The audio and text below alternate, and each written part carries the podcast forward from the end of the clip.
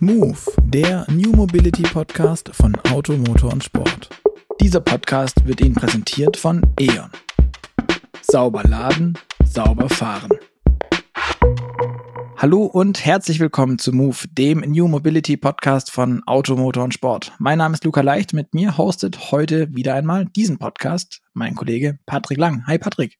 Hi Luca und äh, wir sprechen natürlich nicht nur zu zweit, ähm, auch wenn das vielleicht möglicherweise auch erbaulich sein könnte, aber zum Glück haben wir auch wieder einen Gast äh, dabei aus dem schönen Südtirol, wo ich übrigens letzte Woche noch im Urlaub war, deswegen kann ich sagen, es ist wirklich schön. Und unser Gast wollte zu Beginn seiner Karriere eigentlich überhaupt nichts mit Elektromobilität zu tun haben. Aber dann kam es ganz anders. Die Technik, äh, die er und seine Kollegen entwickelt haben, bilden heute, und ich glaube, das kann man mit Fug und Recht behaupten, das Rückgrat sogar der Elektromobilität. Also in meinen Augen stimmt das absolut, denn ganz ehrlich, ohne die Hypercharger hätte die E-Mobilität in den letzten Jahren wahrscheinlich nicht so viel Fahrt aufnehmen können. Also im wahrsten Sinne des Wortes, denn vor allem die Schnelllader, die jetzt bis zu 300 kW, 350 kW laden und ja, Ladeleistung liefern können, ähm, sorgen, glaube ich, äh, echt für eine rasante Vermehrung, vor allem auch auf den Autobahnen. Ähm, dadurch schwindet bei vielen Fahrern und bei vielen Interessenten die Reichweitenangst. Ähm, und ganz ehrlich, meine Erfahrung ist, auch Langstreckenfahrten in einem E-Auto verlieren dann irgendwie diesen bitteren Beigeschmack. Vielleicht auch ein bisschen den Reiz, muss ich ganz ehrlich sagen. Aber das eine den, und das andere. Den Thrill, meinst du? Ja, der, der durchaus auch was hat. Also man, man kann das ja auch alles, also dann ist es halt immer ein Abenteuer. Selbst die Fahrt ins 100 Kilometer entfernte Dorf der Oma. Aber das ist ein anderes Thema. Ähm, wie das nämlich alles genau funktioniert, worin das Geheimnis des Schnellladens eigentlich liegt und ähm, warum das Thema Ladesäule bei Alpitronic eigentlich eher so ein Nebenprodukt werden sollte oder vielleicht was es genau werden sollte, wie es dazu kam. Genau das wird uns heute einer der Gründer von Alpitronic verraten, nämlich Philipp Senona. Deswegen, hallo Philipp, schön, dass du da bist und dir die Zeit heute genommen hast. Hallo und vielen Dank für die Einladung zum Podcast. Ich freue mich sehr, dass ich heute hier dabei sein darf und etwas von unserer Geschichte und vom Hypercharger erzählen darf. Philipp vorneweg, ich glaube, wie schon gesagt, also als E-Autofahrer selber kommt man, glaube ich, kaum dran vorbei ähm, an den Hyperchargern, weil wahrscheinlich hat jeder schon mal irgendwie mindestens an einem geladen oder zumindest neben einem geparkt. Vielleicht, äh, vielleicht der eine oder andere Tesla-Fahrer, die sind ja nicht, die tanken vielleicht oder laden vielmehr auch nur an den Superchargern, aber auch da sind sehr viele Supercharger-Standorte mittlerweile umringt von euren Hyperchargern. Ähm, kannst du vielleicht mal kurz euer Unternehmen trotzdem vorstellen für die, die noch nicht E-Auto fahren und auch einfach euch doch vielleicht nicht kennen, warum auch immer? Also die Alpitronik äh, wurde von äh, mir und noch drei Mitgründern 2009 gegründet. Also dem äh, Alessandro, der Sigrid, den Andreas und mir. Äh, wir waren äh, bis dahin äh, in München tätig im Engineering-Bereich, alle aus der Entwicklung. Vier Ingenieure sind dann zurück in die Heimat nach Südtirol und haben hier dann ein Engineering-Unternehmen gegründet, die Alpitronik. Und mit der, mit der Alpitronik haben wir dann Leistungselektronik entwickelt für vor allem ja, Automobilhersteller wie BMW und Mercedes und haben uns dort damit beschäftigt, neue Konzepte umzusetzen im Antriebsstrang äh, neue Leistungselektronik zu entwickeln, insbesondere für die höheren Leistungen. Damals wurde bei BMW zum Beispiel der i3 entwickelt und äh, wir waren dann äh, als Unterstützung für die Vorentwicklung dort tätig, wo neue Konzepte, Zukunftskonzepte entwickelt wurden, wie man auch ähm, Fahrzeuge mit größeren Leistungen betreiben kann. Das war so der Scope, also äh, Entwicklung äh, als Dienstleistung anzubieten in einem Gründungszentrum gestartet als Gründungsunternehmen, als Startup. Okay. Und dann äh, sind wir lange Jahre äh, so langsam vor uns äh, hergewachsen, jedes Jahr ein, zwei Mitarbeiter eingestellt bis äh, 2016. Und 2016 hatten wir, Ende 2016 hatten wir die Idee, äh, einen Schnelllader zu entwickeln äh, für E-Fahrzeuge. Und das ist dann der Hypercharger geworden. Okay. Ähm, 2016, da war ja Schnellladen noch irgendwie, wenn ich mich richtig erinnere, für viele war, glaube ich, kW. 43 kW. Schwarze Magie war das da noch irgendwie, oder? Ja, das, das stimmt. Aber aus den Zahlen, die wir so mitbekommen haben von unseren Auftraggebern damals in der Entwicklung, äh, wussten wir, dass es ohne, ohne richtiges Schnellladen nicht funktionieren wird. Und wir wussten in etwa auch, was die Marktanforderungen sind an, an einen Schnelllader, wie die Fahrzeuge sich verhalten werden in Zukunft. Und wir hatten auch schon ein, ein Vorgängerprojekt, das war ein, eine Versorgungseinheit für, für Flugzeuge. Also wenn ein Flugzeug an einem Gate äh, geparkt ist oder äh, irgendwo im Hangar steht oder auch äh, am, am Rollfeld äh, draußen steht und, und versorgt werden muss, man, man kennt das, äh, da geht unten so ein oranger Kabel weg vom mhm. Flieger. Da ist zwischendrin noch eine Leistungselektronik, die eben das äh, konventionelle Netz zu einem Flugzeugnetz umwandelt. Das war sehr nahe an, an einem Schnelllader irgendwo. Ne? Also zumindest ein Teil davon. Und äh, auf das konnten wir aufbauen und die äh, Infos und das Know-how, das wir aus der Automobilindustrie mitnehmen konnten, haben wir genutzt, um den Hypercharger zu entwickeln. Aber was habt ihr gemacht für die, für die Autoindustrie davor dann? Also war das also, also wirklich Antriebsstrang Beispiel, oder? Mhm. Zum Beispiel, also Haupt, Hauptkomponenten, die wir entwickelt haben, sind äh, Antriebsinverter. Mhm. Ähm, also der Antriebsinverter sitzt zwischen, dem, äh, zwischen der Batterie und dem Motor und steuert den Motor an äh, und führt dem Motor die Leistung zu und ähm, DC-DC-Wandler für Brennstoffzellenfahrzeuge. Also zwischen äh. Brennstoffzelle mhm. und Batterie. Das waren so die Hauptprodukte und dann viele andere auch sehr äh, komische Dinge wie ein Plasma-Abscheider für Ölpartikel und äh, mit, mit 16 kV im Fahrzeug. Also ganz äh, sehr spannende Dinge auch. Immer Technisch. in der Vorentwicklung. Technisch sehr spannend, aber für viele Leute, glaube ich, sehr, sehr, sehr weit weg. Ähm, ich habe irgendwie auch das Gefühl, dass das, das Elektroauto bei euch gar nicht so zu Beginn auf der Agenda stand, so richtig, oder? Das Fahrzeug selbst schon, weil wir ja für die E-Mobilität mhm. entwickelt haben, aber die Infrastruktur stand nicht auf der Agenda. Das, das hat sich dann so ergeben. Wir haben äh, irgendwann mal eine Anfrage bekommen von einem ja, Ladesäulenhersteller, äh, eine Komponente für die Ladesäule zu entwickeln, auch für so eine, für so eine Schnellladesäule. Und ähm, äh, das war dann in, in der Nähe von Stuttgart irgendwo. Und wir sind da nicht zusammengekommen. Es kam zu keinem Auftrag. Und auf der Rückfahrt nach Stutt von Stuttgart nach Bozen habe ich mir überlegt, ja, warum machen, entwickeln wir nicht nur eine Komponente, wir könnten eigentlich einen ganzen Lader entwickeln. Wir haben das Know-how im Haus, wir haben vieles schon gemacht, wir haben Hardware, Software, Mechanikentwicklung, alles hier. Und warum nicht selbst machen? Und dann haben wir das einfach gemacht. Aber jemand, der das Thema so groß denkt dann und, und diese Erkenntnis hat, ja, man muss, man muss an der Ladeinfrastruktur arbeiten. Du willst mir jetzt bitte nicht erzählen, dass du so ein 2 Liter Diesel fährst, oder? Du bist schon auch Elektroautofahrer. Ganz genau, das war mal äh, mit, dem, mit dem Diesel. Und äh, inzwischen bin ich natürlich Elektroautofahrer. Und ich warte aber übrigens auf meinen BMW i4, der nicht kommt und nicht kommt und nicht kommt, so wie unsere Komponenten, die, auf, die wir, auf die wir manchmal sehr lange warten.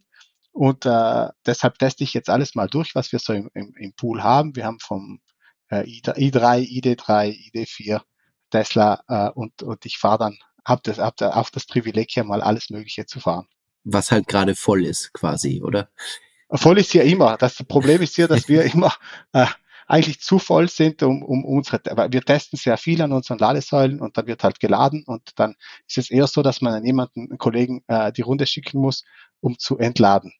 Also das umgekehrte Problem, was die meisten anderen haben. Das ist ja auch spannend. Aber kann, kannst du dich dann als, als äh, Ingenieur auch für das Thema Verbrennungsmotor begeistern, so von einem technischen äh, Aspekt aus? Wenn, du warst ja mal in der Ecke vorher. Ja, aber nie, nie für Verbrenner. Also wir haben immer für, für die E-Mobilität entwickelt. Äh, Gleich, du persönlich also, meine ich, du bist eingefahren, das deshalb. Ah, deshalb. Ja, die Zeiten sind vorbei. wow. ja. Ich würde sagen, die EU hat dem ja auch jetzt irgendwie ein bisschen den Strich äh, drunter, drunter gemacht mit, mit Verbrennerverbot. Gut, ich glaube, ich glaube, das Thema E-Mobilität ist nicht mehr zurückzudrehen. Das äh, ist jetzt, wie es ist. Ne? Äh, und äh, gerade äh, im Pkw-Bereich. Und man sieht ja äh, bei ähm, allen OEMs, ähm, dass ja, es gibt wenig, die da irgendwie, die da irgendwie äh, zögern. Mir fällt jetzt gerade spontan ein OEM ein, der bei dir im Land sitzt, der das noch nicht so ganz wahrhaben will. Ähm, oder? Ich, ich, ich glaube, ich glaube, die sind, ich kenne da auch einige Leute, die da arbeiten. Also es sieht vielleicht so aus nach außen hin, aber äh, da arbeiten alle sehr stark dran. Und ich habe vorhin gerade gelesen, dass 2030 drei von vier Ferraris elektrisch fahren werden war halt äh, vorhin in der Presse. Deshalb, ich glaube, bis es hat bis jetzt dann. Wenn es halt so ein elektrisch fahren wie Volvo ist, so wir e-, elektrifizieren, dann ist es halt irgendwie so ein Mildhybrid oder irgend so ein Kram. Aber ja im Zweifel noch nicht elektrisch elektrisch. Nicht, ja. ja. gut. Ähm, Aber mal zurück zu, zu eurem Produkt. Mich würde interessieren, ihr habt jetzt seit 2016 an, an den Start gegangen, habt versucht zu entwickeln. Ähm, wie viele Hypercharger gibt es denn bis jetzt eigentlich so, die ihr gebaut habt? Ja, wir haben 2018 dann Mitte Mai den ersten aufgebaut und bis äh, dato äh, 10.000. Also die Zahl 10.000 ist sehr, sehr frisch. Die äh, mhm. ist, glaube ich, vor zwei Wochen äh, haben wir die, den 10.000. Äh, Hypercharger gebaut. Und wir, ich, ich muss zu, also ja, äh, zugestehen, ich hatte das nicht äh, auf dem Radar, dass das so groß werden kann. Als wir gestartet sind, äh, da haben wir als Alpitronic ähm, ja äh, drei Millionen Euro Umsatz gemacht. Mhm. Und ich habe den, äh, den Kollegen dann gesagt, wenn wir es schaffen würden, äh, 100 Hypercharger im Jahr zu bauen und unseren Umsatz könnten wir dann verdoppeln. Das wäre super, da wären wir alle super happy. Das wäre also das höchste der Gefühle. Und wenn wir jetzt rechnen, dann äh, 10.000, das wäre das hundertfache. Äh, bis jetzt halt ist es nicht in einem Jahr, sondern in vier, aber ähm, ja. Was ist dann die Steigerungsform von super happy? Also da muss ja gigantisch happy sein bei euch. Also, also happy ist, äh, also ich war vorher auch happy, also so ist es jetzt nicht. Also ich bin jetzt äh, nicht, nicht viel glücklicher, als ich vorher war. Es sind neue Herausforderungen, es ist sehr anstrengend äh, für äh, die ganze Mannschaft hier, das, das Ding zu stemmen. Äh, und ähm, also ich glaube, äh, äh, es, es ist nicht immer der, der Erfolg, äh, der einem äh, dann, dann alleinig happy, happy macht, sondern es gibt dann schon viele, viele Faktoren, die einen glücklich machen. Und ich ja, war vorher glücklich und jetzt bin ich es auch noch und deshalb. Das ist schön. Äh, kann man es beziffern, wie viele Hypercharger baut denn am Tag so aktuell? Am Tag äh, liegen wir zwischen 40 und 50. Oha. Und du wolltest 100 im Jahr bauen. Ganz genau, ja. Nicht schlecht. ja. Das Jahres soll in, in, in, zweieinhalb Tagen erfüllt. Das ist schon, das ist mächtig. So möchte ich auch arbeiten. Aber ja, oder? Viel Urlaub. Klingt aber irgendwie nicht so. Aber an wen verkauft ihr denn hauptsächlich? Ist es ist Deutschland? Man hat das Gefühl, dass in Deutschland jedes jede Schnellladesäule, die aufgebaut wird, von euch kommt. Ähm, ich glaube, Deutschland ist bald nee, wenn man die Ladeinfrastruktur anguckt, trotzdem nicht. Deutschland wird nicht bald ges gesättigt sein an Schnellladesäulen. Aber wo verkauft ihr denn gerade viel hin? Wo liegen eure Märkte? Also ich, äh, die, die Hauptländer sind tatsächlich Deutschland, äh, Österreich, äh, Niederlande. Ähm, und dann gibt's einige, die jetzt mit äh, etwas Verspätung kommen, wo man auch einen sehr großen Anstieg sieht. Das ist Frankreich, Italien, England, einige mhm. osteuropäische Länder. Spanien kommt jetzt mit noch etwas mehr Verzug. Und das ist ganz gut so, dass jetzt nicht alle zugleich den, den Rheinbab haben, weil sonst wird man es gar nicht mehr schaffen. Aber sind es dann Landesmittel? Also kommen da tatsächlich Länder, Kommunen, Städte auf euch zu? Oder sind da zum Beispiel auch irgendwie, sag ich mal, Energieversorger dabei, Mineralöl-Multis, ja. die so äh, jetzt denken, oh, ach so, Verbrenner aus, äh, da bräuchten wir vielleicht noch was anderes. Ähm, lass mal schnell noch ein neues Standbein suchen es sind tatsächlich keine Länder, die oder öffentliche Gesellschaften, die auf uns zukommen, sondern es sind immer privatwirtschaftlich geführte Unternehmen, mhm. wie in Deutschland eine NBW oder eine Aral äh, oder eine E.ON, ähm, mhm. die investieren in Ladeinfrastruktur. Du hast gesagt, ihr wart eigentlich mal ein reines Engineering-Unternehmen. Das heißt, also wie ich Engineering-Unternehmen verstehe, ähm, ist es viel Arbeit am PC, dann denkt man viel nach, gibt eine Zeichnung ab, baut vielleicht, wenn es hochkommt, noch einen Prototyp und dann macht es den Rest jemand anders. Ähm, jetzt, wenn ihr das, wenn ihr selber 40 bis 50 Ladesäulen am Tag baut, dann klingt es so, als würdet erstens mal ihr die bauen und nicht irgendjemand. Ähm, wie viel ist denn noch von eurem Engineering-Thema eigentlich übrig? Macht ihr das noch oder ist das mehr so, gibt so zwei Leute, die das machen, weil man das gegründet hat und das nicht sterben lassen will? Tatsächlich ist das äh, Engineering-Geschäft etwas zurückgegangen oder sagen wir mal relativ stark. Wir haben sehr viele neue Ideen, was jetzt äh, Charger betrifft und da äh, haben wir den Fokus jetzt draufgelegt als Unternehmen. Deshalb ähm, machen wir noch Engineering, aber in, in sehr, sehr kleinem Umfang. Was wir weiterhin betreiben, ist ein Testlabor für Halbleitermodule, wo mhm. wir für die Halbleiterindustrie hier ähm, Lebensdauerprüfungen durchführen. Das ist ähm, strategi ein strategisch wichtiges Thema, weil wir hier sehr viel Know-how generieren äh, in einer Kernkomponente, die in der Leistungselektronik mhm. verbaut wird und somit auch in jedem Lader. Aber geben die überhaupt noch Testmuster raus? Also jetzt mal ganz salopp gefragt, ne, weil Chipkrise, klar, Halbleiter, es gibt nicht viele. Der Ukraine-Krieg hat sein Übriges dazu getan. Dazu kommt ein allgemeiner Rohstoffmangel. Also das hat wahrscheinlich schon auch Einfluss auf eure Arbeit, oder? Der Rohstoffmangel auf alle Fälle. Aber das Testen ist was anderes. Da geht es um Qualifikation, um äh, ja, äh, in der Produktentwicklung zu verstehen, wie lange kann das Teil dann in Serie aushalten, äh, was ja, kann man damit ein Fahrzeug zehn Jahre betreiben und das wird dann in kürzester Zeit nachgebildet und Schwachstellen werden aufgetan. Und was die Halbleiter betrifft, das ist unser aktuell größtes Problem oder mit eines der größten Probleme. Auch wir sind unterversorgt, chronisch unterversorgt und leben teilweise etwas von der Hand in den Mund. Und wir schaffen okay. auch nicht aktuell alles, was wir produzieren könnten, das schaffen wir aktuell nicht. Also von der Manpower her würden wir mehr können, aber es fehlt da Material. Wie ist das? Also wie viel seid ihr da in Verzug? Also wir sind ja beim Auto mittlerweile gewohnt, dass es 24 Monate äh, Lieferfristen, äh, also Locker. zwei Jahre, wenn's, wenn es ja. wenn, richtig hart kommt, ähm, ja. gibt. Ich weiß nicht, wenn bei euch so ein Ramp-up da ist, wie, wie sieht es aus bei euch? Wie, wie viel seid ihr hinterher? Also wir sind dieses Jahr etwa einen Monat hinterher. Das so, klingt ja so eigentlich noch sehr okay. So ja, für, für, für, das ist jetzt für manche sagen, ist okay, manche, für manche ist es weniger okay, weil es gibt sehr. ja, die Kunden werden es nicht so cool finden, keine Frage. Ganz genau. Es gibt, es gibt sehr straffe äh, Pläne im Aufbau der Ladeinfrastruktur und äh, gibt es Termine, die einzuhalten sind. Manchmal hängen auch Fördermittel dahinter. Mhm. Äh, und dann äh, versuchen wir natürlich, die Kunden bestmöglich zu unterstützen. Und äh, ja, wenn einer auch dann mal etwas später braucht, dann sind wir auch nicht unglücklich.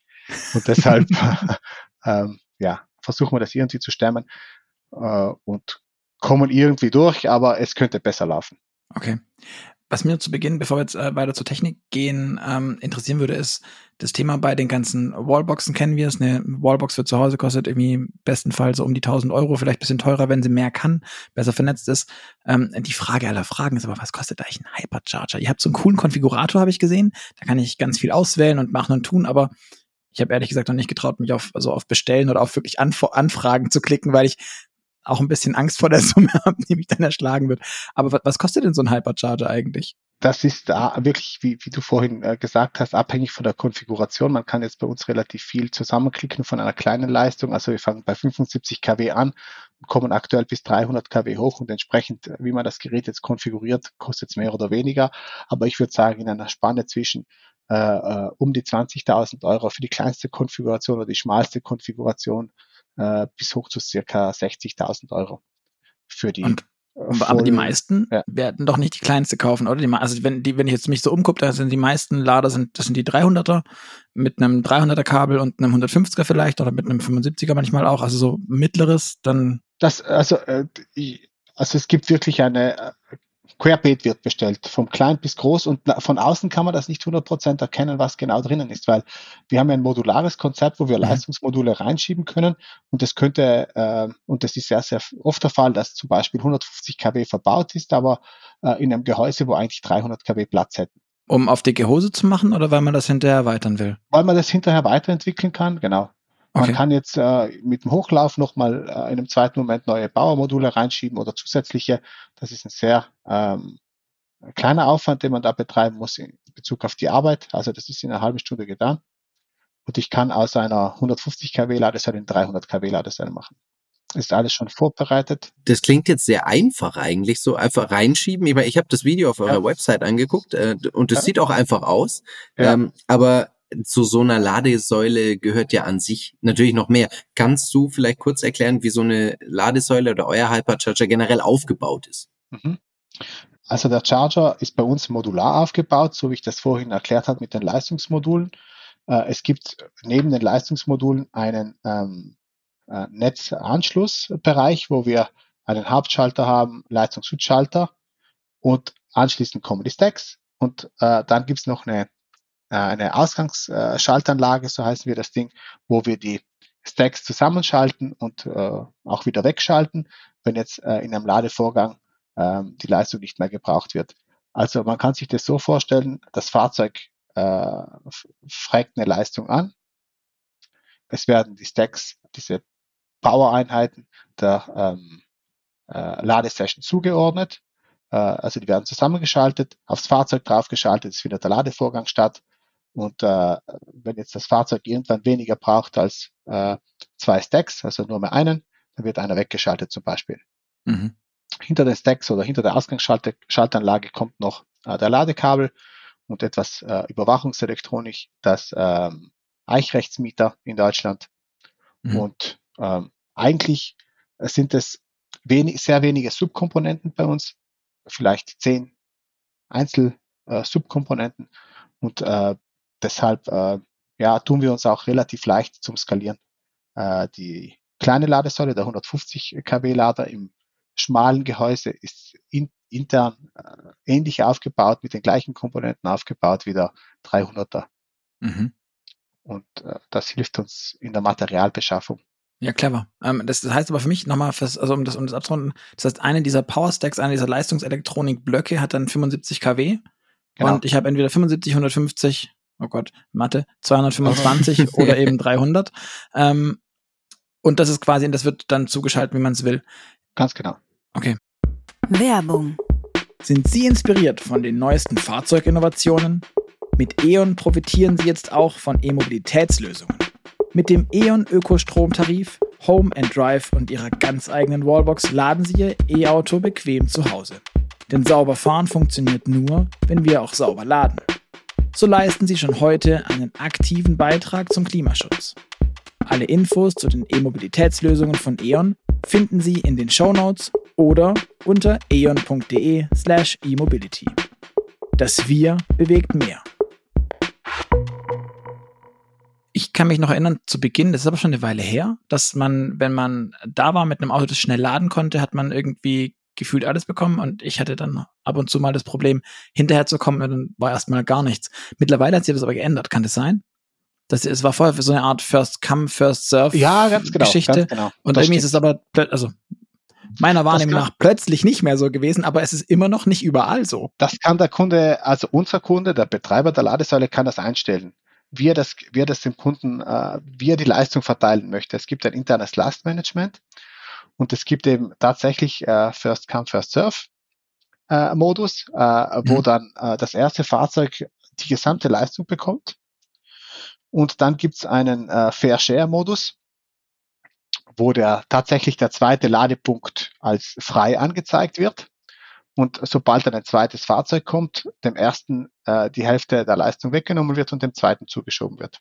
Mhm. Was ist denn aber jetzt eigentlich bei eurer Ladesäule, abgesehen von der Modularität, die für mich im ersten Blick schon das Geheimnis und irgendwie der, der Clou an der Sache ist.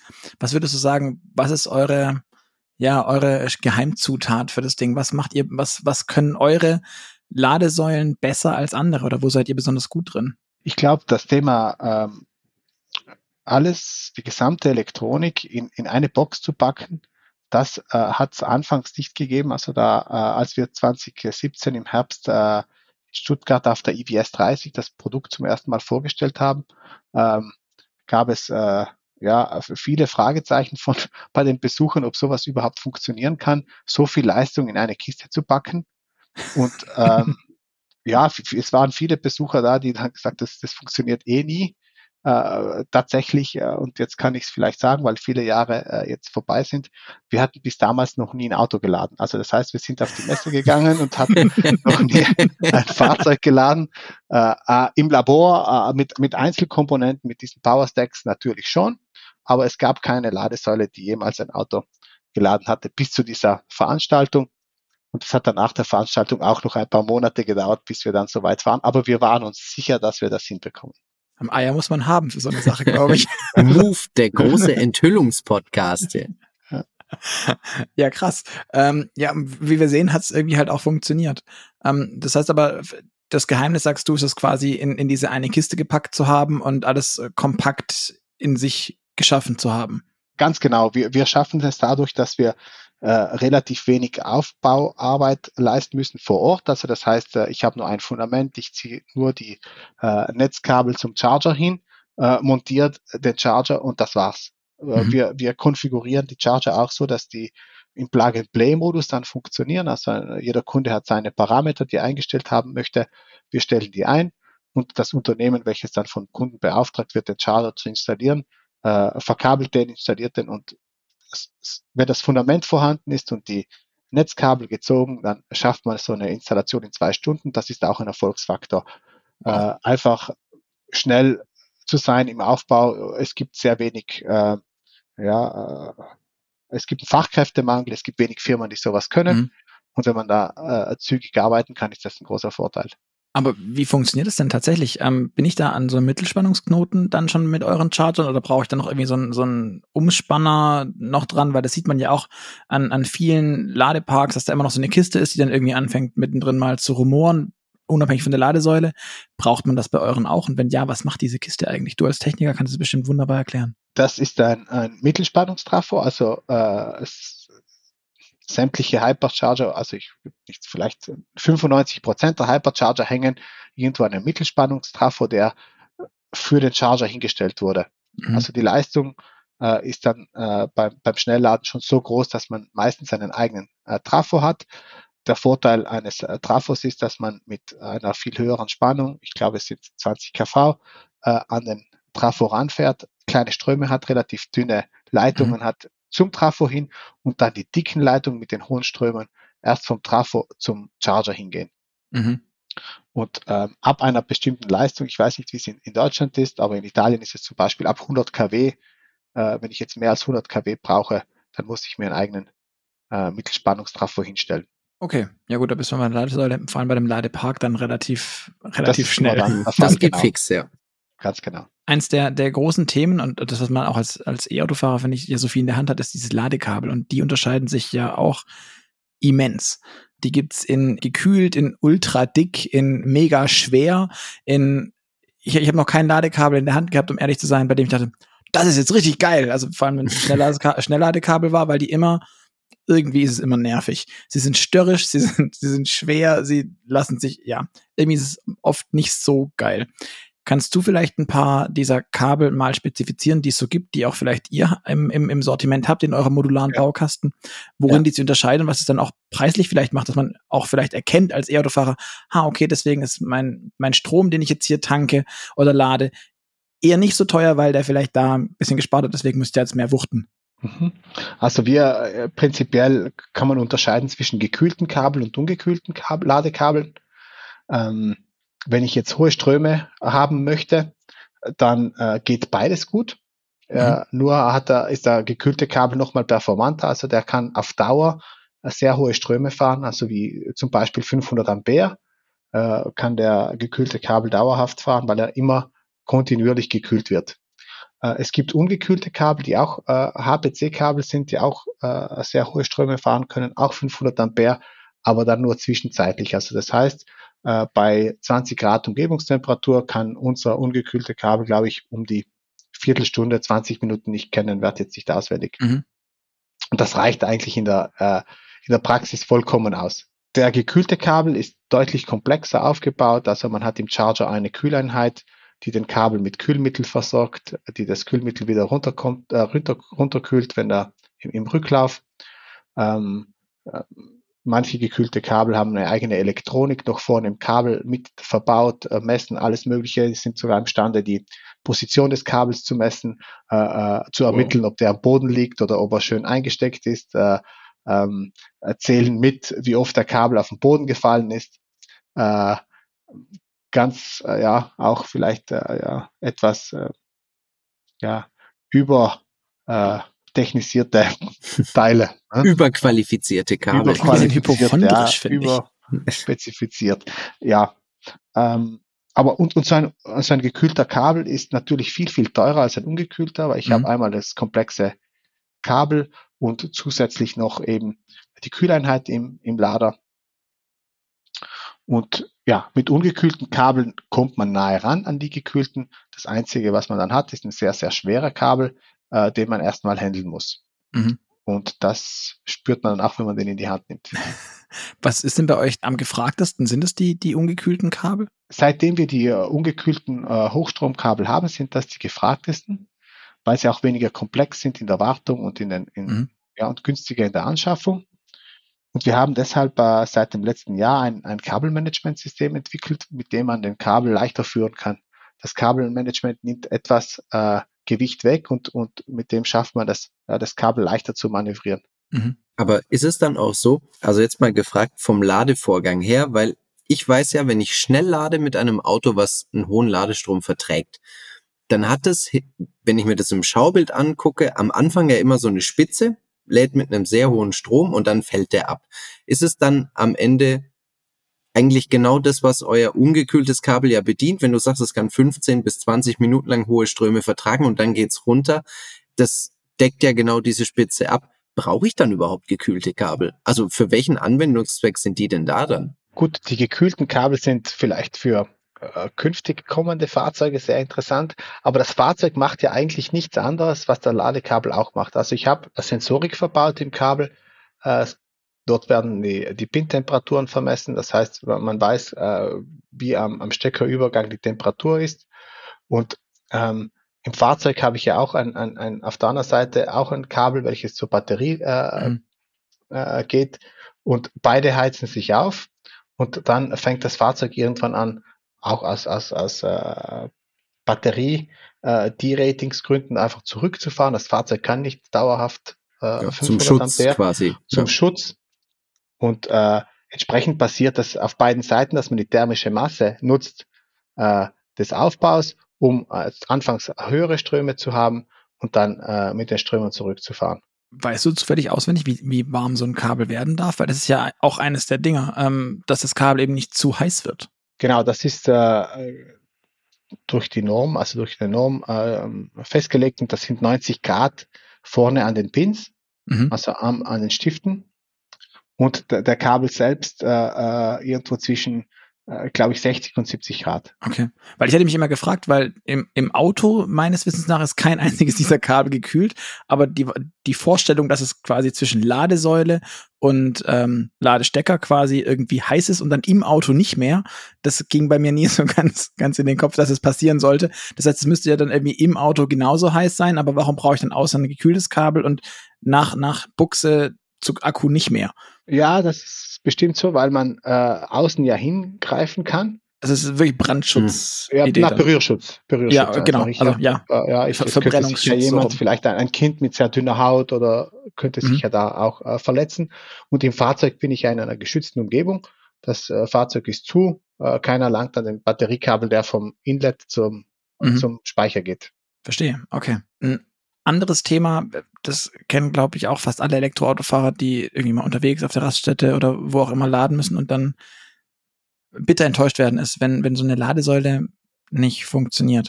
Das Thema Zuverlässigkeit ist, glaube ich, eines der, der Painpoints, die aktuell noch bei dem ganzen Thema Laden da sind und bei, bei der Elektromobilität. Wir hatten in Folge 73 war es, glaube ich, mit Sören Teams von Elva ähm, darüber gesprochen und der hat uns äh, mal kurz aus der Hand gesagt, aus seiner Software raus ausgelesen, ja, zehn Prozent aller Ladesäulen in Deutschland ähm, sind gerade übrigens irgendwie offline oder produzieren zumindest Fehler. Zehn Prozent fand ich ähm, gefühlt viel, müssten es viel mehr sein, aber so oder so, ähm, zehn Prozent sind ja wahnsinnig viel. Meine Erfahrung ist, dass eure Ladesäulen, das soll jetzt keine Werbung oder irgendwie Zucker sonst wohin pusten sein, aber mein Gefühl ist, dass eure Ladesäulen tatsächlich fast immer funktionieren. Wie macht ihr das eigentlich? Also wie, wieso schafft ihr es, dass eure Ladesäulen funktionieren und andere manchmal oft, zu oft nicht? Also ich glaube, das ist eine Kombination aus vielen Faktoren. Wir haben uns äh, sehr große Mühe gegeben bei der Entwicklung, haben es sehr sorgfältig entwickelt, so dass es äh, ein sehr stabiles System geworden ist. Die Hardware und die Software ist stabil äh, entwickelt. Ich glaube, wenn die Ladesäule nicht funktioniert, dann hat es vielleicht auch manchmal nicht nur, nur den Grund, dass die Ladesäule nicht funktioniert, sondern auch vielleicht, dass das Backend nicht funktioniert oder auch äh, die Mobilfunkverbindung schlecht ist. Gerade in Deutschland ist sie nicht besonders gut. Also nicht überall zumindest. Es gibt da vielfältige Faktoren. Ähm, und ich glaube, wir sind bekannt dafür, dass unsere Ladesäulen einfach stabil, in der Regel stabil laufen. Und ähm, deshalb, glaube ich, haben wir auch den Erfolg, den wir aktuell äh, verzeichnen können am Markt. Ja, was, was mich ein bisschen irritiert ist, ich dachte oder glaube zu wissen, es gibt ja insbesondere in Deutschland für alles eine Norm, eine DIN, eine ISO, eine irgendwas, ähm, die sehr genau regelt, was zu tun ist und was nicht. Und deswegen verstehe ich immer nicht, wieso, wenn es, also weil ich kann mir nicht vorstellen, dass es alles immer nur am Backend liegt und immer nur, weil da jetzt kein Internet ist. Weil, sind wir mal ehrlich, die Ladesäule wurde dort aufgebaut und spätestens beim Aufbauen kann ich mal checken, ist da was, ist da nix? Ähm, Brauche ich irgendwie, keine Ahnung. Also das kann man ja, das ist ja keine einmalige Geschwindaktion und dass so oft Backends irgendwie ausfallen, ist auch verrückt. Deswegen frage ich mich halt noch, liegt es auch an der Kommunikation dazwischen? Ist einfach, ist, ist die Standardisierung einfach Schrott? Also oder nicht gut oder vielleicht auch nicht, gar nicht da und ich, ich behaupte ich jetzt einfach, es gibt ganz viele tolle Standards, aber die funktionieren alle gar nicht. Ich würde nicht sagen, dass das so ist, dass die Standardisierung nicht funktioniert. Also die funktioniert tatsächlich. Es, äh, es gibt gute Normen und es ist genau eigentlich festgelegt, äh, wie die Dinge äh, zu laufen haben mit einem gewissen Interpretationsspielraum. Und deshalb kann man auf Softwareseite einiges gut machen, was vielleicht nicht äh, spezifiziert ist. Man kann die Software so schreiben, dass sie auch fehlertolerant ist, wenn irgendwas beim Fahrzeug mal nicht hundertprozentig klappt und äh, dass man das dann irgendwie ja, äh, äh, selbst heilt und dann den Ladevorgang trotzdem durchführt, ohne abzubrechen. Äh, aber tatsächlich ist der Hauptgrund, warum wir zum Beispiel äh, Fehler haben äh, oder Ladesäulen äh, nicht gehen, Kommunikation zum Backend. Mhm. Und ich würde auch keine Backend die Schuld geben. Es sind äh, Mobilfunkverbindungen, die kommen und gehen und dann im Switch zwischen 3G und 4G oder 2G, 3G, 4G, dass man dann äh, manchmal nicht online kommt. Das sind die Dinge, die eigentlich am häufigsten passieren. Okay. Warum sollte es E-Autofahrern anders gehen wie Bahnkunden? Ja? ja, das kann man sich so ähnlich vorstellen. Ich dachte genau. das aber auch gerade. Weil wieder einmal das leidige Thema mit der, mit der Netzstabilität. Das ist furchtbar, wo es, mhm. wo es überall reinschlägt. Grausam. Und dann, sagen wir als nächstes, würde ich sagen, sind es die Ladekabel, die, die dann äh, als nächstes kommen, weil ähm, eben der, der gekühlte zum Beispiel ist sehr, sehr, sehr komplex äh, und das äh, Ladekabel ist einfach ein, ein, ein Verschleißteil, also wird äh, von jedem Fahrzeug äh, oder bei jedem Ladevorgang in die Hand genommen, wird jedes Mal gesteckt und die Stecker äh, Pins äh, vorne, die haben zum Beispiel ein, ein Limit von, von 10.000 Zyklen, die äh, mhm. äh, so ein Steckerpin aushalten muss und äh, deshalb passiert es dann auch nach einer gewissen Zeit, dass sowas dann auch ähm, ja, sich abnutzt und die der Übergangswiderstand ähm, ja, größer wird und deshalb vielleicht dann auch kleinere Ströme gefahren werden können, äh, mhm. weil die Temperaturen dann höher werden. Okay. Ein grundsätzliches Thema beim E-Autofahren ist ja auch immer das Thema Wirkungsgrad und Effizienz und derlei Dinge. Ähm, darüber erzählt ja der Kollege Alex Bloch auch in, in gefühlt jedem zweiten Bloch erklärt auf YouTube. Ähm, wunderbarerweise sehr ausführlich und viel. Wie sieht denn das bei euren Ladesäulen eigentlich aus? Ähm, setzt ihr da schon beispielsweise auf Lithiumcarbid als eines der Themen, die ja für deutlich mehr Effizienz sorgen sollen? Was macht ihr da oder wie effizient sind eure oder wie, wie ist der Wirkungsgrad von euren Ladesäulen denn eigentlich? Die aktuellen Ladesäulen, die jetzt, äh, die überall äh, aufgebaut sind, die basieren noch auf äh, Siliziumtechnologie mhm. und haben, die haben einen Wirkungsgrad, der irgendwo zwischen äh, 93 und 94,5 Prozent liegt, je nach Arbeitspunkt. Da ja, gibt es verschiedenste Kombinationen. Und ähm, wir sind tatsächlich dabei, unsere nächste Generation äh, Ladesäule zu entwickeln. Äh, und die äh, befindet sich gerade in der Qualifikation. Wir haben jetzt erste Muster aufgebaut und die äh, basiert auf Siliziumcarbid. Auch der neu vorgestellte HIC 50, also diese mhm. 50 kW äh, Wallbox, ja. äh, die basiert auch auf Siliziumcarbid. Und kannst du den Vorteil dieser Technik vielleicht kurz erläutern? Warum ja. ist das besser? Also mit, mit Siliziumcarbid macht man äh, weniger Verluste. Äh, das hat mal den Vorteil, dass man äh, effizienter ist. Und äh, zudem äh, kann man so einen Halbleiter höher takten. Das heißt, äh, ich kann mit höheren Frequenzen fahren, was den Nebeneffekt bringt, dass man kleinere induktive Bauteile designen kann. Also ein Trafo mit 25 kW wird dann nur mal vielleicht so groß wie ein Milchkarton, äh, statt äh, vielleicht das Dreifache, wenn ich jetzt Silizium nutze. Und äh, das ist ein großer Vorteil, der dazu beiträgt, Ladesäulen kompakter zu machen. Und wir hätten den, äh, die 50 kW Wallbox nie so kompakt hinbekommen, wenn wir nicht mit Siliziumkarbid gearbeitet hätten. So kompakt und so leise. Mhm. Wo, wo, du die gerade ansprichst, ähm, die hätte ja eigentlich, glaube ich, Mitte des Jahres auf den Markt kommen sollen. Ich habe vor einer Handvoll Tagen auf eurer Webseite gesehen. Jetzt steht da irgendwas mit Q4. Das ist jetzt nicht, nicht mehr ganz so richtig Mitte des Jahres. Ähm, wie, wie ist das passiert? Ähm, da gab es äh, einmal äh, einige Themen in der Entwicklung, die wir nochmal nachjustieren mussten. Äh, wir hatten tatsächlich äh, äh, ja in, in der Qualifikation ein Thema, das muss man nochmal erledigen. Und dann haben wir bei der Beschaffung ganz große Schwierigkeiten. Äh, beim äh, aktuellen Produkt kann man sich das vorstellen, beim großen Charger, ähm, da gibt es eine eingefahrene äh, äh, Supply Chain, eingefahrene Lieferanten, die produzieren die Teile schon äh, äh mit, mit, mit großer Stückzahl, konnten auch hochrampen, äh, schön langsam. Mhm. Und äh, in der aktuellen Situation ist es sehr, sehr schwierig, so eine Gesamt, äh, ja, so eine Gesamt-Supply Chain mit sehr, sehr vielen Einzelteilen, die alle neu sind, hochzufahren. Und da reicht manchmal äh, aus, dass jetzt eine goldene Schraube sozusagen fehlt und man kann den ganzen Charger nicht bauen. Und deshalb mussten wir den SOP jetzt auf, auf äh, Anfang Q4 verschieben. Das heißt, es geht dann jetzt mit, mit äh, Ende September äh, los mit der Produktion und wir werden dann hochrampen. Habt ihr damit schon ein Auto geladen? Also ich frage nur von Ja, ja, ja, ja. Tatsächlich, ja. Und was soll sie kosten?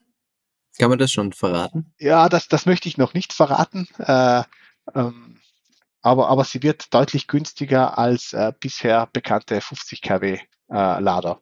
Also wir schaffen es trotz teurem Siliziumkarbid, Siliziumkarbid ist ein sehr, sehr teurer Werkstoff, schaffen wir es äh, äh, günstiger zu werden weil wir kompakter sind, wir haben weniger Gehäuse, weniger Metall, äh, auch weniger ähm, Kühlkörper, weil wir effizienter sind. Äh, die äh, Wickelgüter werden kleiner, die induktiven Bauteile werden kleiner und deshalb schafft man es dort, das rauszuholen, was man äh, in den Halbleiter mehr investiert. Wenn du vorhin sagtest, ihr seid vorher bei 93 bis 94,5 Prozent Wirkungsgrad gewesen. Was schafft ihr mit dem HYC 50? Wir schaffen da zwischen 96 und 97 Prozent. Das ist schon gar also nicht so wir halbieren, halbieren die Verluste. Mhm. Cool. Der soll ja, wenn ich es richtig weiß, auch bidirektional laden können. Ganz dann genau. Irgendwann, wenn er dann da ist in Q5. ja, also äh, das muss man Ich hoffe es nicht, ich wünsche euch nicht. Q5 wird nicht passieren, hoffentlich, aber ähm, äh, der kann tatsächlich äh, bidirektional arbeiten. Äh, man muss jetzt sagen, er ist vorbereitet, bidirektional arbeiten zu können. Äh, die Software dazu ist in muss auf Fahrzeugseite natürlich passen und mhm. auf, äh, auf Ladesäulenseite und da sind wir äh, gerade dabei, äh, das umzusetzen. Das mhm. heißt, auch wenn der Charger erstmal äh, unidirektional ausgeliefert wird, kann man dann, sobald Fahrzeug und Ladesäule soweit sind, das nochmal äh, mit einem Software-Update dann auf das bidirektionale bringen. Wie stehst du denn selber zu dem Thema? Ähm, ich meine, ihr bei Albitronic habt auch irgendwie Solardach und alles. Bei euch ist ja alles, alles hübsch und munter. Würdet ihr das auch nutzen oder nutzt ihr da schon irgendwie was? Bastelt ihr das schon bei euch an, in, in, in Bozen direkt an, an irgendeinem System? Wir äh, machen das, machen das, nutzen das tatsächlich beim Testen der Ladesäulen. Also wir simulieren äh, ähm, einen Speicher und äh, speisen da wieder zurück ins Netz. Also das heißt, äh, wenn ich jetzt ähm, äh, im End of Line einen 300 kW Ladevorgang durchführe, dann äh, steht da kein Fahrzeug, sondern wir laden äh, in einen Batteriesimulator rein, den mhm. wir selbst entwickelt haben und speisen das Ganze dann wieder ins Netz zurück, so dass wir eigentlich nur die Verluste verbraten, die auf Ladesäulenseite und ähm, im Batteriesimulator entstehen. Äh, und da nutzen wir schon seit circa einem Jahr, nicht ganz ein Jahr, äh, die Technik des, des HIG 50, um mhm. auch diese ganz großen Ladeströme äh, äh, und Ladeleistungen wieder zurück ins Netz zu speisen. Mhm. Glaubst du, dass die DC-Wallbox sich dann mittelfristig durchsetzen wird, auch für private Wallboxen und sowas in der Art? Ich Gerade unter dem Gesichtspunkt, glaubst du nicht? Nee, die Leistung ist einfach zu groß für jemanden, der das privat nutzen möchte. Also in Deutschland hat man etwas höhere Leistungen, äh, etwas höhere Anschlussleistungen zu Hause, aber ich glaube, die wenigsten haben 50 kW, einen 50 kW Anschluss.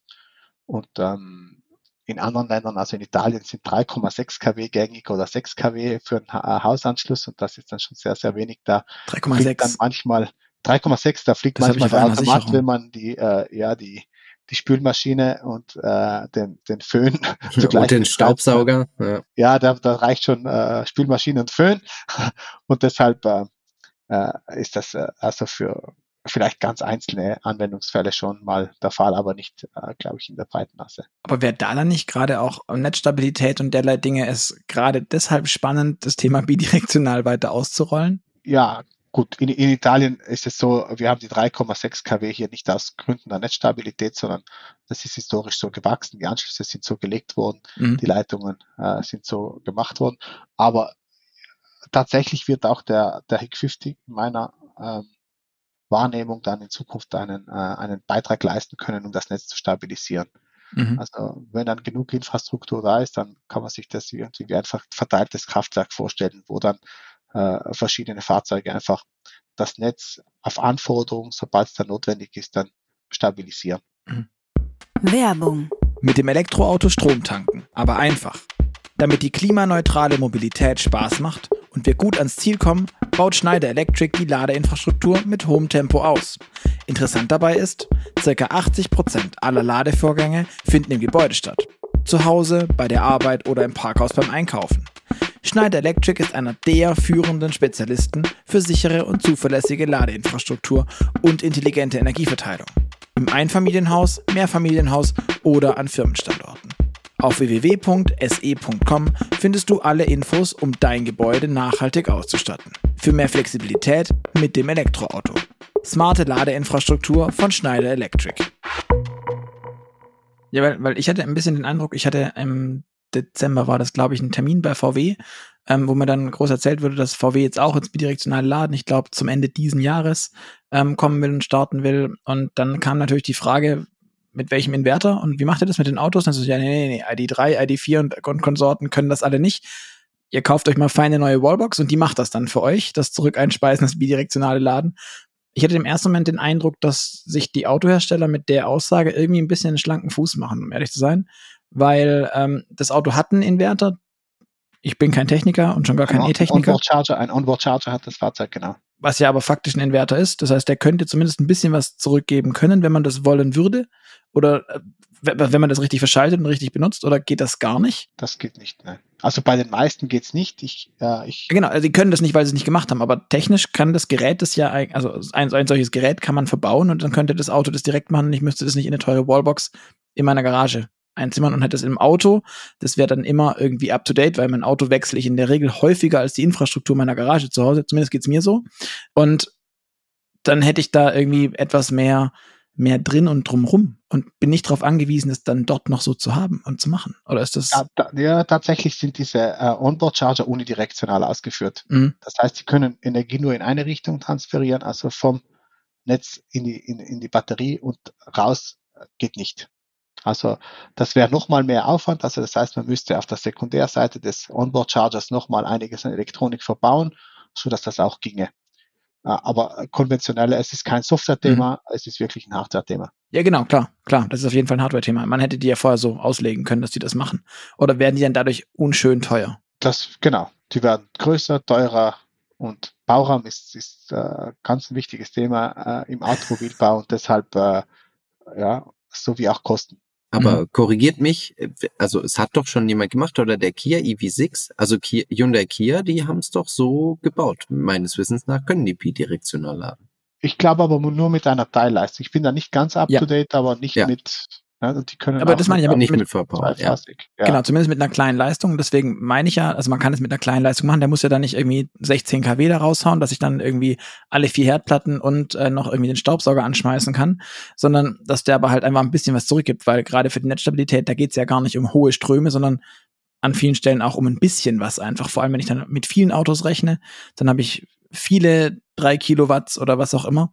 Ähm, das wäre jetzt eher so der Gedanke gewesen in der, in der Hypothese, den ich hatte. Ich denke, der, der Kia und der Hyundai Ioniq 5, die äh, wurden glaube ich, nicht dafür konzipiert, das Netz zu stützen, sondern eher als ein Zusatzfeature zu bieten. Ich kann einen Kühlschrank mitnehmen oder mhm. irgendeine Camping eine Mikrowelle oder eine Mikrowelle oder irgendwas ne?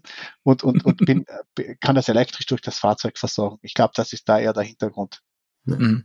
Hat Kollege Bloch übrigens gemacht eine Mikrowelle und hat sich sein Mittagessen für Bloch erklärt, live in der Sendung quasi gebrutzelt. Ah, toll. ja. Ich finde, es, es klingt so amerikanisch. Ich war, als wir neu, äh, kürzlich in den USA waren im, mit dem Wohnmobil, war auch, was mir von dem Vermieter am stolzesten vorgestellt wurde, and here the microwave. Und ich war so, ja genau, das ja. beim Camping. Da dachte ich immer als allererstes, wo ist meine Mikrowelle beim Camping? Ja, ganz genau. Aber andere Länder, andere Sitten und so. Culture Clash, ja. Äh, genau. Du hast vorhin erzählt, dass die Ladesäulen variabel sind, modular aufgebaut ähm, und irgendwie dann damit vielleicht auch der Entwicklung der, des Marktes folgen können. Jetzt gibt es ja sogar schon so das ein oder andere Auto mit 800 Volt, nicht 400 Volt. Was bedeutet das eigentlich für eure Ladesäulen? Also für unsere Ladesäulen bedeutet das erstmal nichts, weil wir beide, also die beide Spannungsebenen können und das von Anfang an, also seit äh, wir damit gestartet sind, also auch die ersten Muster aus 2018 können bereits eben, äh, wenn ich jetzt nicht irre, unten sind es 150 Volt bis hoch äh, 1000 Volt. Mhm. Deshalb ist es eigentlich für uns kein. Also Sie können quasi die komplette CCS-Spezifikation auf, ja, ich glaube 920 ist CCS. Ja, 920 oder? ist CCS, so mal das äh, Limit laut Norm, aber wir sind da bis auf 1000 gegangen. Okay, cool. Ähm, das heißt, da muss man auch gar nichts machen, die können einfach alle so weiter und wenn jetzt sich 800 Volt doch für alle durchsetzen sollte oder sowas, um Material zu sparen, muss, muss da keine ENBW, kein, wer auch immer, Aral, wie sie heißen. Genau, die sind alle effizient. Macht ihr da nicht Marktpotenzial kaputt für euch? Nee, gar nicht. du meinst so ein kleines Upselling-Modell, ja. Ja, genau, so, so dieses, dieses, äh, ich glaube, da haben wir andere Sorgen aktuell. In-App-Purchases oder sowas in der Art. Genau. Aber okay, wow. das, das habt ihr quasi schon abgedeckt. Äh, aber es gibt ja auch andere Sachen, äh, wenn wir jetzt aufs Thema Nachrüstung schauen, zum Beispiel das Thema Kreditkartenpflicht, ja, oder Eichrechtskonformität. Ähm, oh ja. Und das hat ja, also das gab's doch bei eurem ersten Hypercharge jetzt noch nicht und kam dann, wie habt ihr das gelöst? Also es sind zwei getrennte Themen. Einmal äh, das Thema Eichrecht. Ähm, da gab es tatsächlich schon äh, die, die Anforderung, nur konnte die niemand umsetzen, weil es keine äh, DC-Zähler gab. Äh, die sind dann irgendwann äh, 2020 rausgekommen, also im letzten Jahr. Und seitdem sind wir auch dabei, äh, die Ladesäule im Feld umzurüsten. Und wir haben es jetzt äh, fast geschafft, also es fehlt nicht mehr viel. Ich glaube, wir sind so fast bei 90 Prozent schon. Mhm. Und das war ein Akt, also das heißt, man musste eine bestehende äh, Leistungselektronik oder einen bestehenden Lader dann noch was äh, reinbringen. Der Bauraum ist ja auch nicht äh, riesig groß und ähm, aber das hat dann schlussendlich geklappt. Zu diesem DC-Zähler, das also wenn ich richtig weiß, will die äh, PTB heißt sie, glaube ich, diese Materialphysikalische Technische Prüfstelle in Braunschweig. Braunschweig. Braunschweig. Genau. Physikalisch-technische Anstalt. Anstalt? Ja, genau, Bundesanstalt, genau. Irgendwie so. Ähm, das ist ja, du bist ja nur eichrechtskonform, wenn die sagen, du bist es. Das heißt, da gibt es auch irgendwie ein, zwei, drei Unternehmen, die diese eichrechtskonformen Zellen haben, die sich jetzt eine goldene Nase verdienen, obwohl sie keine einzige Ladesäule aufgebaut haben, richtig? Also müssen alle Hersteller, die jetzt eine Ladesäule aufstellen, sich an diese Unternehmen wenden, oder? Gut, die, die Unternehmen, es gibt die, die BTW und dann gibt es noch zwei, äh, zwei weitere, ich glaube den äh, VDA und die CSA die äh, aktuell zugelassen sind für die mhm. Zulassung von solchen Ladesäulen. Also äh, es steht, es, man braucht nicht nur einen Zähler, sondern muss das ganze Ding zulassen. Also mhm. das heißt, die Ladesäule muss zugelassen werden und wir als Unternehmen mussten uns äh, also auch auditieren lassen und ein Zertifikat dafür bekommen, dass wir die Ladesäulen eichrechtskonform bauen dürfen. Ah, das heißt, okay. der Prozess, der Prozess wird überwacht, dass äh, ja, jeder Mitarbeiter weiß, wie er die zu montieren hat, äh, dass äh, das korrekt verplombt wird, dass äh, die richtige, ähm, ja, dass die Handbücher passen, also ganz, ganz viele Dinge äh, mussten da berücksichtigt werden. Und das haben wir gemacht und seitdem dürfen wir die Ladesäulen auch eichrechtskonform bauen und so ausliefern. Für dich als Nicht-Deutscher, wie fühlt sich das an? Ich glaube, das ist äh, sehr, sehr deutsch wahrscheinlich. Nicht unbedingt, weil ähm, also das Thema wurde ja abgeleitet von anderen ähm, äh, ja, äh, Bereichen, wo man das schon sehr lange kennt, wie beim äh, Tanken, wo auch irgendwo ein Eichrechtszähler äh, verbaut ist oder einer Waage. Und ähm, das wurde einfach umgemünzt auf Ladesäulen. Es ist ein komplexes Thema gewesen äh, und deshalb äh, hat es etwas länger gedauert. Aber andere Länder ziehen jetzt nach. Also hier hat Deutschland vor, eine Vorreiterrolle übernommen und äh, auch in Österreich oder in Finnland. Äh, und ich glaube, Schritt für Schritt werden alle Länder nachziehen. Die Frage ist, ob, ob die Komplexität die gleiche bleiben wird, ob man es etwas einfacher machen kann. Das ist eine offene Frage. Okay. Und das Kreditkartenthema, das Patrick gerade angesprochen hat? Das Kreditkartenthema ist auch eines, äh, wo ähm, wir uns von vornherein so aufgestellt haben, dass man es nachrüsten kann. Äh, und ähm, beim Kreditkartenthema die, liegt die Komplexität darin, dass es sehr, sehr viele verschiedene Konstellationen zwischen äh, Kreditkarten ähm, Hardware gibt, also Le Lesegerät mit Bindpad und Touchscreen ohne ähm, äh, verschiedenste Modelle, die äh, teilweise äh, mit nur einem Payment Provider funktionieren. Also wir haben zum Beispiel elf verschiedene Kombinationen von äh, Kreditkartenumsetzungen oh. äh, durchgeführt, bis, äh, Total einfach. Ne? Ja, aber der, der Markt hat es verlangt und äh, wir haben nachgegeben und äh, aber jetzt reicht's auch. wir richten es dem Markt aus. Super. Ja, reicht jetzt. ähm, aber das heißt, diese ganze Geschichte, die ihr jetzt nachträglich einbauen musstet, mir hat damals, ich glaube, das war äh, von Compleo, ähm, der Podcast, das war Nummer 44, habe ich gerade eben parallel noch kurz geguckt, das war äh, Georg Griesmann.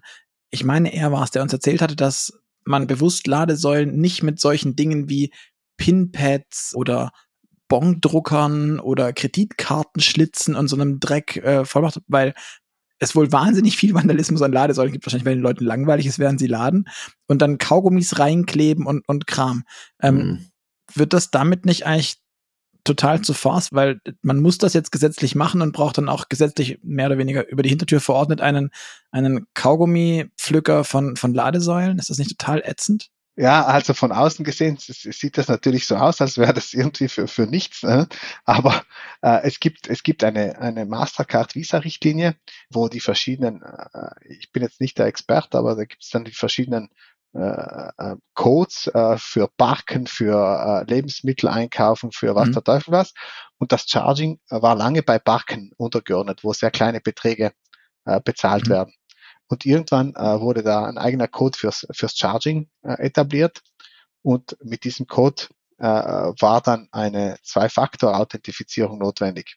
Das heißt, es reicht nicht, meine Kreditkarte irgendwo hinzuhalten zu einem Reader, der kein PIN-Pad hat, sondern ich muss irgendwo noch mein PIN eingeben können. Mhm. Und das kommt eigentlich nicht äh, von der Politik, sondern es kommt von diesen äh, Codes, die von Mastercard und Visa äh, ausgegeben wurden. Und deshalb hat man jetzt äh, solche Geräte aufgebaut, wo man auch eben äh, den PIN, also PIN, ein, PIN-Angabe hat äh, und ja. Und jetzt müsst ihr Löcher in alte Ladesäulen flexen und dann da ein Pinpad reinkleben. Ja, oder die ganzen, ein ganzes Gerät mit Pinpad, genau. Aber oh, es ist selten der Fall. Also es gibt jetzt keine, keine Pflicht, Ladesäulen nachzurüsten mit Kreditkartenterminals. Also es und auch keine Kundennachfrage. Mit nächstem Jahr. Oh doch, teilweise. Echt? Ja. Ja. Weil das war, das war, was so für mich so mit mitschwang, ob das so, ein, so eine politische Entscheidung ist oder ob auch die Kunden, also die Ladesäulenbetreiber auch sagen, ja, okay, wir wollen das haben, weil wir dann Potenzial haben auf mehr, mehr Umsatz. Ist, ich meine, die machen das ja nicht aus Langeweile, weil das ihr werdet euch das hoffentlich auch vergolden lassen. Gut, Kostenpunkt ist dahinter, das stimmt. Aber ähm, die Kreditkarte gibt einfach die Freiheit, auch über die Länder hinweg äh, sicher bezahlen zu können. Und ich muss nicht mhm. irgendwelche Ladekarten äh, mitnehmen. Man kennt es von früher, wo dann äh, drei, vier, fünf Ladekarten immer man immer drei, vier Ladekarten dabei hatte und jetzt ist es halt so, dass man, wenn man eine Kreditkartenbezahlmöglichkeit hat, da kann man sich ziemlich sicher sein, dass das funktioniert. Mhm. Was mir nochmal, jetzt gerade wo du das sagst, wenn man das dann von früher kennt, wie lange fährst du jetzt schon Elektroauto? Ah, das ist dann, ja. ich habe mir gleich, als der e-tron rauskam, äh, einen äh, gemietet Mhm. Für ein, das, das war dann äh, ja, ein, ein blödes Erlebnis. Ich bin dann zu einem Kunden gefahren. Ich, wann war der, wann ist der e-tron raus? 2019. Vorher hatten wir mhm. ein i3 im Unternehmen.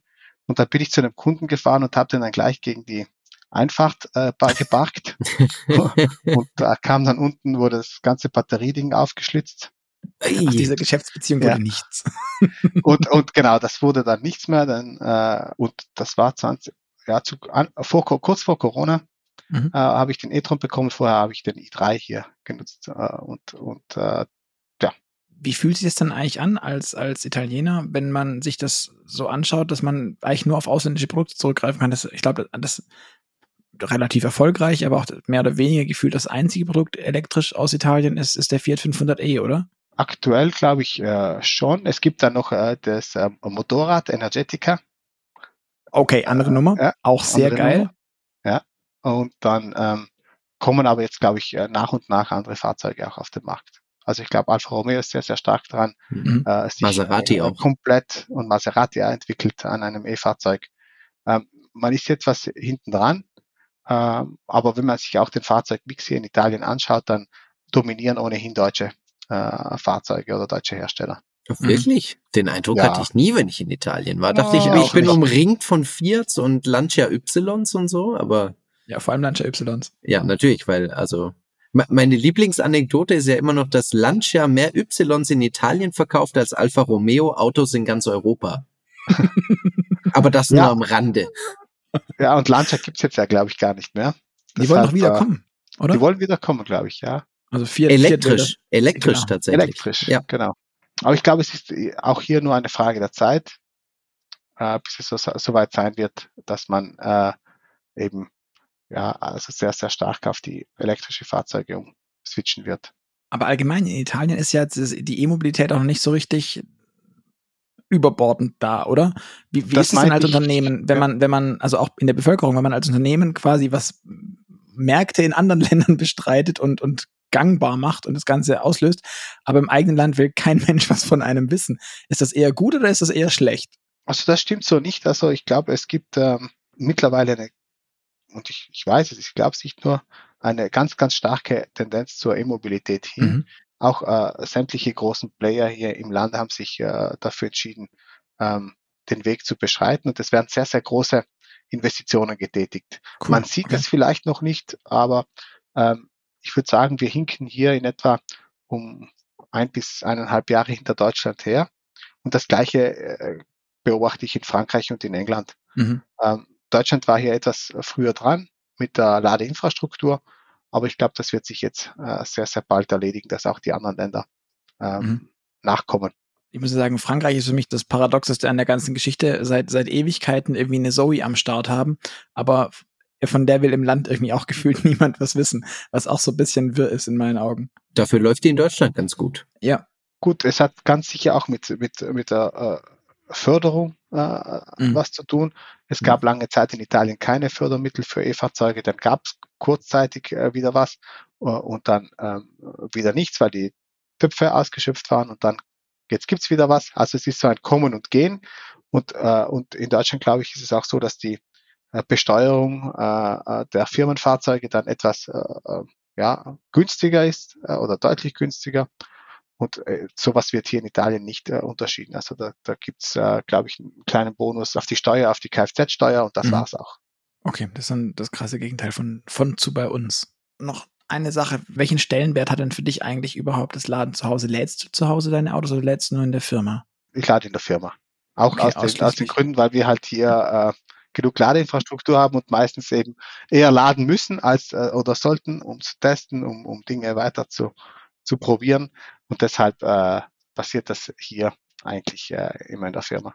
Okay. Aber ich habe zu Hause auch einen, einen, eine Wallbox, habe ich, aber die ist dann äh, sehr wenig genutzt. Verstaubt. Fast schon, ja. aber glaubst du, dass es mittelfristig äh, vor allem unterwegs geladen wird. Ich meine, ihr macht jetzt ja auch eine normale Wallbox, das heißt, die ist auch nicht nur für unterwegs vermutlich, dass sich das noch, dass das wichtiger ist oder dass es zu Hause laden überhaupt wichtig ist oder ist es unterwegs laden eigentlich das, das Ding? Also ich glaube, beides ist sehr, sehr wichtig und ähm, für die längeren Strecken ist es einfach wichtig, dass man äh, unterwegs laden kann und auch je nach Land sieht man, dass es äh, unterschiedliche Möglichkeiten gibt, zu Hause zu laden oder auch nicht. Denken wir an den kleinen Stromanschluss in Italien mit 3,6 mhm. kW ähm, das wird ein Problem oder äh, in, den, in den Großstädten, wo nicht jeder einen, eine Parkgarage hat oder einen Parkplatz hat und zu Hause laden kann. Äh, und dafür braucht es äh, öffentliche Ladeinfrastruktur. Und ich glaube, die öffentliche Ladeinfrastruktur muss DC sein und das muss schnell laden sein. Mhm. Und dann im Zweifel aber auch so kleine 50 kW Lader oder siehst du die eher nur im privaten Umfeld oder in, in Hotels oder sowas oder bei Supermärkten? Nee, nee also ich, ich sehe die, die, die 50 kW tatsächlich im Einkaufszentrum in Parkgaragen, äh, überall, wo es ums Destination Charging geht, wenn ich mal ins Restaurant gehe und dort eine Stunde mhm. beim Essen bin, gerade für die Situationen, wo man sich eben ein bis zwei Stunden aufhält. Mhm. Gut. Dann, äh, Philipp, vielen, vielen, vielen Dank. Patrick, hast du noch eine Frage? Dein Bild ist leider eingefroren, deswegen sehe ich dich nicht, falls du mir irgendwie wild winken würdest. Oh, okay. Nein, ich, ich winke nicht wild. Äh, ich, ich sage dir aber, dass du noch was ausstehen hast, und zwar den Klassiker des äh, Move-Podcasts zum Ausklang. Die AB-Fragen, genau. Die ähm, AB-Fragen. Philipp, zum Schluss eines jeden Move-Podcasts ist irgendwie schon ein bisschen traditionell bei, bei über 80 Folgen. Kommt am Ende immer das, das Für- oder Widerspiel. Das heißt, du kriegst zwei Möglichkeiten und du entscheidest dich bitte für eine davon. Ähm, Wenn es irgendwie einen kleinen Hintergrund oder eine Anekdote gibt, lass die uns gern wissen. Ansonsten versuchen wir das zügig durchzuziehen. Bist du mehr der Typ Streaming-Dienst oder CD und Schallplatte? CD und Schallplatte. Apple oder Google? Apple. Ferrari oder Tesla? Tesla. Also doch, da, ich hätte jetzt, war jetzt unsicher, was da kommt. Ähm, nee, er schüttelt im Kopf. okay. Manchmal ist ja so dieser Patriotismus doch noch da. Ähm, Loft in der Stadt oder altes Bauernhaus auf dem Land? Hm. Ich baue gerade am Land und wohne in der Stadt. Gute Antwort. ähm, Auto oder Fahrrad? Fahrrad. Wenn du dann doch Auto fährst, lieber vorne oder hinten? Vorne. Bist du ein guter Fahrer? Ja. Sagen deine Mitmenschen das auch von dir? Deine Familie zum Beispiel? Ja. Ganz kurz musst du überlegen. Ähm, in Sachen Datenschutz und AGBs, bist du mehr der Typ Aluhut oder Accept All? Was war das zweite? Also akzeptierst du einfach, wenn du so Datenschutzanfragen kriegst oder, ja, oder ich, bist du? Ja, ich akzeptiere. Ja. ähm, wie sieht's aus in Sachen Adrenalin? Bist du mehr der Typ Motorradfahrer? Du hast vorhin von der Energica gesprochen. Oder lässt du es eher ganz ruhig angehen und würdest lieber fliegen fischen? Eher ruhig, ja. Star Wars oder Star Trek? Star Trek. Kaffee oder Tee? Steak oder Falafel? Steak. Moment, ein Italiener, der Tee gesagt hat? Krass. Ähm, Nachteule oder Lerche? Nachteule. Alles klar. Dann sind wir auch schon wieder durch. Ähm, Super. euch beiden vielen Dank, lieber Patrick, lieber Philipp. An euch da draußen vielen Dank fürs Zuhören. Ihr hört uns wieder in zwei Wochen und ähm, bis dahin freuen wir uns natürlich auf euer Feedback. Deswegen schreibt uns gerne Mail an podcast.move-magazin.de und sagt uns, wie es euch gefallen hat, auch wen wir vielleicht sonst hier nochmal einladen können. Wenn euch das Thema Gebrauchtwagen zum Beispiel besonders am Herzen liegt, haben wir da noch was Kleines für euch. Es gibt den wunderbaren Podcast und auch das YouTube-Format Kiesplatzkönige. Ähm, bei dem die Kollegen Sebastian Renz und Jens Dralle sich dem Thema Gebrauchtwagen nähern mit mal mehr oder weniger, wie sagt man das, ähm, ernst gemeinten Offerten. Ähm, und wenn es euch eher in den Motorsport zieht, also Formel 1, ganz konkret. Dann gibt es noch das YouTube- und Podcast-Format Formel Schmidt und auch ähm, Hauptsache Königsklasse mit dem Kollegen Andreas Haupt und natürlich Michael Schmidt und Konsorten, ähm, die alles rund um die Formel 1 diskutieren. Und ansonsten für alle Podcasthörer haben wir wie immer noch ganz zum Schluss ein kleines Schmankerl. Wenn ihr auf www.motorpresse-aktion.de klickt, könnt ihr euch eine Gratisausgabe der aktuellen AMS besorgen. Kommt umsonst nach Hause. Deswegen Adresse eintragen. Auch du gerne, Philipp, wenn du möchtest. Patrick, du hast, glaube ich, das Heft so zu Hause. Ich habe da Zugang, ja, danke. Du, du, du hast Zugriff. Ähm, genau. Deswegen nochmal vielen Dank fürs Zuhören und auch an euch beide. Und bis zum nächsten Mal. Danke dir. Bis dahin. Danke. Ciao, ciao. Tschüss, schöne Grüße aus Südtirol. Ciao.